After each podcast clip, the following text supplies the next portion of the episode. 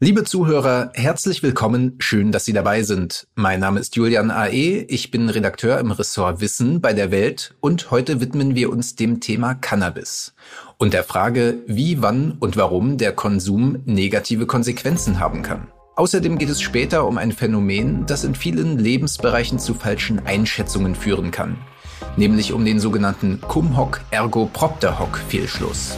Aha. Zehn Minuten Alltagswissen. Ein Podcast von Welt. Zu Gast für dieses ja durchaus umstrittene Thema ist heute Dr. Fabian Pitter Steinmetz. Er ist Toxikologe und beschäftigt sich unter anderem damit, wie bestimmte Substanzen auf Körper und Psyche wirken. Und das ist ganz wichtig zu erwähnen aus Transparenzgründen. Fabian Steinmetz engagiert sich ehrenamtlich unter anderem im Schildower Kreis. Das ist ein Zusammenschluss von Experten, der sich für eine rationale und auf Schadensminimierung ausgerichtete Drogenpolitik einsetzt. Herzlich willkommen, Herr Steinmetz. Vielen lieben Dank für die Einladung. Liebe Zuhörer, wir haben das Gespräch über Zoom aufgezeichnet, also falls es hier und da mal knackt oder knistert, ähm, bitte ich schon mal um Verzeihung.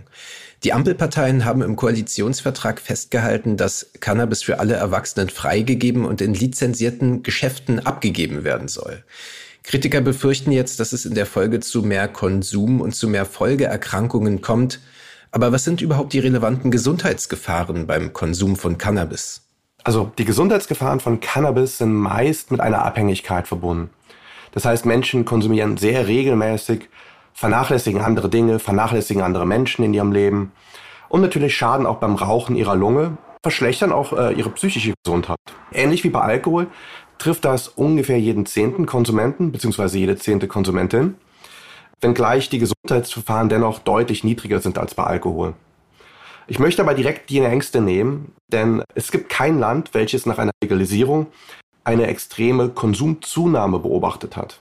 Das heißt, das intrinsische Schadpotenzial von Cannabis bleibt relativ konstant. Besonders mit psychischen Erkrankungen wird ja argumentiert. Einige Psychiater befürchten, dass es zu einem vermehrten Auftreten von Psychosen, also schweren psychischen Erkrankungen, bei denen Betroffene etwa unter Verfolgungswahn, Halluzinationen und Realitätsverlust leiden, gerade bei jungen Menschen kommt. Was ist denn über den Zusammenhang zwischen Psychosen und Cannabiskonsum bekannt? Cannabis hat das Potenzial, wie viele Arznei- und Genussmittel auch, latente Psychosen zu triggern. Aber ob mit oder ohne Cannabis, es sind circa ein Prozent der Bevölkerung, welches mindestens einmal im Leben eine Psychose erlebt. Da erwiesenermaßen das Verbot aber äh, nicht vom Konsum abhält und Schwarzmarktprodukte sogar ein höheres Risiko für psychotische Episoden haben. Also ich spiele da auf das THC-CBD-Verhältnis an, aber auch auf die, auf die sehr potenten synthetischen Cannabinoide, die man oftmals auf Blüten aufgesprüht findet, also in Schwarzmarktprodukten. Ähm, deshalb sollten eigentlich Psychiaterinnen und Psychiater mehr Angst vor dem Cannabisverbot haben als vor einer Legalisierung. Sie haben es gerade schon angesprochen. Ich möchte trotzdem noch einmal näher darauf eingehen. Ist es denn, wenn man sich die Erfahrungen aus anderen Ländern anschaut, überhaupt wahrscheinlich, dass viel mehr Menschen Cannabis konsumieren werden, insbesondere in den Risikogruppen, also bei den Jugendlichen? Also insbesondere bei Jugendlichen, also die relevanteste Risikogruppe, wird in keinem legalisierten Land mehr konsumiert als vor der Legalisierung. Aber auch wenn konsumiert wird, gibt es Vorteile, wenn erstmal nicht dieses Damoklesschwert der Strafverfolgung über jemandem hängt, dass man auch eher Hilfe in Anspruch nehmen kann, ohne direkt Angst vor Strafverfolgung zu haben. Aber auch generell ist es einfach sicherer, wenn einem beispielsweise der ältere Bruder ein qualitätsproduktes Produkt mit entsprechendem Labeling mitbringt, als wenn man jetzt ein Produkt vom, vom Schwarzmarkt hat, wo halt eventuell Streckmittel drauf sind oder wo man halt nichts weiß über, über die Wirkstoffe, weil da keine Angaben drauf sind, weil da halt kein Label ist. Also bei Alkohol äh, wäre das mit Schwarzgebranntem zu vergleichen, den es ja Gott sei Dank nicht gibt. Also auch 17-Jährige kriegen dann eher Alkohol vom älteren Bruder als Schwarzgebrannten aus irgendeinem Keller. Und das ist auch gut so, weil von Schwarzgebrannten kann man blind werden oder auch sterben. Und das passiert halt Gott sei Dank äh, nicht in Deutschland. Wie kann man sich denn den äh, Wirkmechanismus von THC und anderen Cannabinoiden vorstellen und kann es Folgen für die Hirnentwicklung haben, wenn in jungen Jahren intensiv konsumiert wird? Also THC ist das wichtigste Molekül für den Rausch, ähm, aber auch für diverse medizinische Effekte. Ähm, es hat eine spezifische Interaktion mit einem Rezeptorsystem, welches diverse Bereiche im Gehirn quasi nachregelt. Sowohl anregende als auch dämpfende neuronale Kommunikation quasi beeinflusst. Typischen Effekte wie Entspannung, Lachanfälle oder auch Heißhunger. Wenn ein Jugendlicher einen Cannabisrausch hat, dann ist das per se erstmal kein großes Problem. Wichtig ist aber, dass ähm, der oder die Jugendliche nicht kontinuierlich konsumiert. Der Dauerkonsum ist, ist das Problem. Gerade in so einer sensiblen Phase, die geprägt ist von intensivem Lernen, Menschen kennenzulernen, seinen Platz in der Welt zu finden. Dort ist es natürlich fatal, wenn man halt äh, einen Großteil seiner Zeit äh, ja, stoned verbringt und quasi diese wichtigen Prozesse nicht angeht.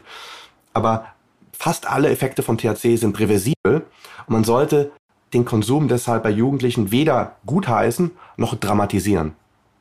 Sie sagten, die Effekte sind reversibel, aber es gibt ja auch Studien, die hirnorganische Veränderungen bei jungen Intensivkonsumenten feststellen, die man beispielsweise anhand von MRT-Aufnahmen sieht.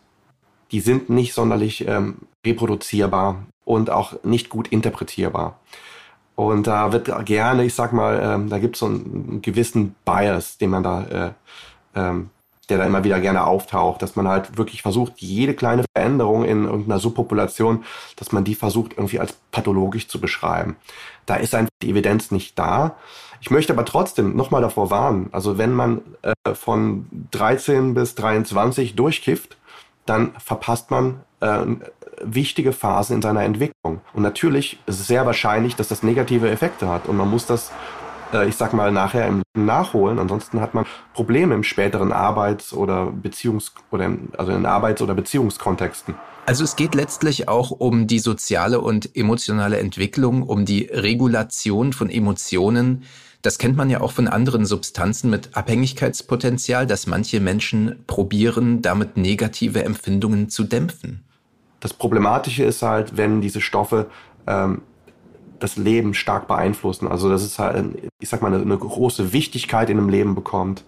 Oder dass man sich quasi kontinuierlich sich halt Stoffe zuführt und damit, ähm, ja, ich sag mal, andere Dinge im Leben hemmt. Also gerade wenn man Glücksgefühle in Substanzen sucht, statt in menschlichen Beziehungen, sportlichen Aktivitäten, dann kann das natürlich zu Fehlentwicklungen führen, die äh, mit den Jahren äh, schlimmer werden.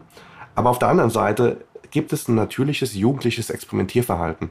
Und ich möchte einfach nur mal, also man kann sich ja auch mal selber fragen, wann man das erste Mal im Leben ähm, Bier oder Wein probiert hat oder Kaffee getrunken hat oder was weiß ich. Also die wenigsten Menschen warten da, bis sie 18 sind.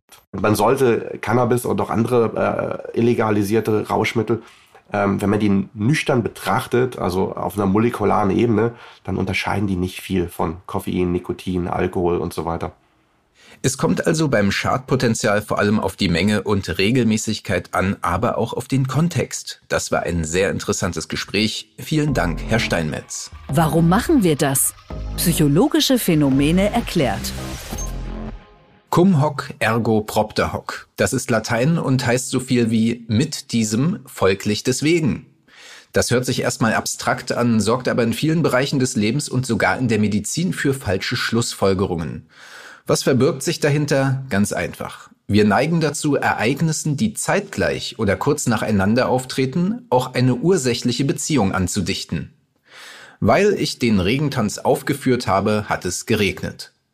Das ist eine Scheinkausalität. Das wirkt natürlich banal, ist aber derselbe Fehlschluss wie, weil ich den Aderlass durchgeführt habe, ist der Patient genesen. Es hat hunderte Jahre gedauert, bis sich die Erkenntnis durchgesetzt hat, dass Kranke in der Regel nicht wegen, sondern eben mit Glück nach und vor allem trotz des Aderlasses gesund werden. Unter anderem deswegen macht man heute klinische Studien, mit denen solche Fehlinterpretationen ausgeschlossen werden können. Also, nur weil im Haus ein Baby schreit und auf dem Dach ein Storch sitzt, heißt das noch lange nicht, dass der Storch das Kind gebracht hat. Und das war's auch schon für heute. Wenn Ihnen unser Podcast gefällt, abonnieren Sie uns gern überall, wo es Podcasts gibt und lassen Sie uns eine Bewertung bei iTunes und Spotify da. Fragen, Anregungen und Kritik an wissen.welt.de.